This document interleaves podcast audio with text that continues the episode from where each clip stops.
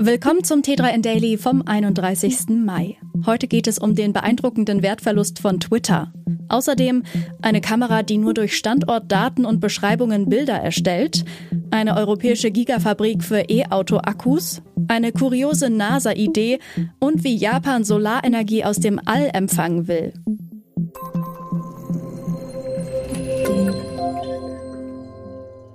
Hat sich Elon Musk mit dem Kauf von Twitter verzockt? Aktuelle Zahlen belegen diese These. Laut der Investmentfirma Fidelity entspricht der derzeitige Wert von Twitter nur noch rund einem Drittel des Kaufpreises, den Musk vergangenes Jahr bezahlt hat. Damals legte er 44 Milliarden US-Dollar für das Unternehmen auf den Tisch. Laut Fidelity ist es heute nur noch um die 15 Milliarden Dollar wert. Wie die Investmentfirma zu ihrer Bewertung kommt, ist unklar. Trotz Musks Behauptung, Twitter werde bald die Gewinnschwelle erreichen oder sogar profitabel werden, sehen die Aussichten für das Unternehmen nicht besonders rosig aus. Twitter hat seit der Übernahme durch Musk mit finanziellen Schwierigkeiten zu kämpfen. Alleine die Werbeeinnahmen sind um 50 Prozent eingebrochen, wie Musk im März bekannt gegeben hat. Eine Kamera, die nur durch Standortdaten und Beschreibungen Bilder erstellt. Ja, die gibt es nun. Ein Däne hat die KI-Kamera Paragraphica kreiert, die die Bild-KI Stable Diffusion verwendet, die fotorealistische Bilder aus beliebigen Texteingaben erzeugen kann. In Kombination mit den Standortdaten entstehen dann einzigartige Bilder. Um das zu ermöglichen, muss man die KI-Kamera mit Daten füttern. Die Adresse, das aktuelle Wetter, die Uhrzeit sowie nahegelegene Objekte. Das können Sehenswürdigkeiten, aber auch parkende Autos oder Geschäfte sein. Dann verknüpft Paragraphica die Standortdaten über das Internet mit offenen API und entwickelt so ihren Blick auf den angegebenen Ort. Die Kamera gibt es sowohl als Prototyp als auch als virtuelle Kamera. Den Prototyp hat der Entwickler mit Hilfe 3D gedruckter Bauteile hergestellt. In Frankreich ist eine Gigafabrik für E-Auto-Akkus eröffnet worden. Sie soll der Startschuss für Europas Kampf gegen Chinas Übermacht in diesem Sektor sein.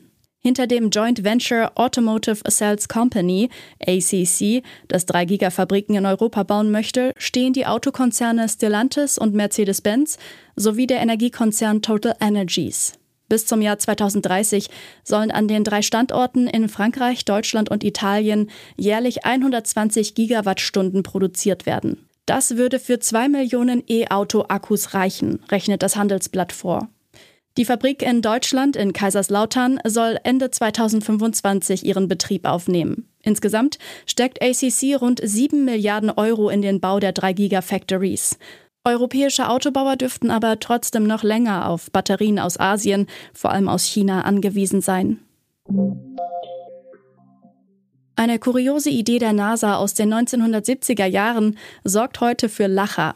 Für den Notfall, dass nicht genügend Raumanzüge für die Astronautinnen im All vorhanden wären, hatte die NASA damals den Prototyp eines Rettungssystems kreiert, einen Mini-Rettungsballon.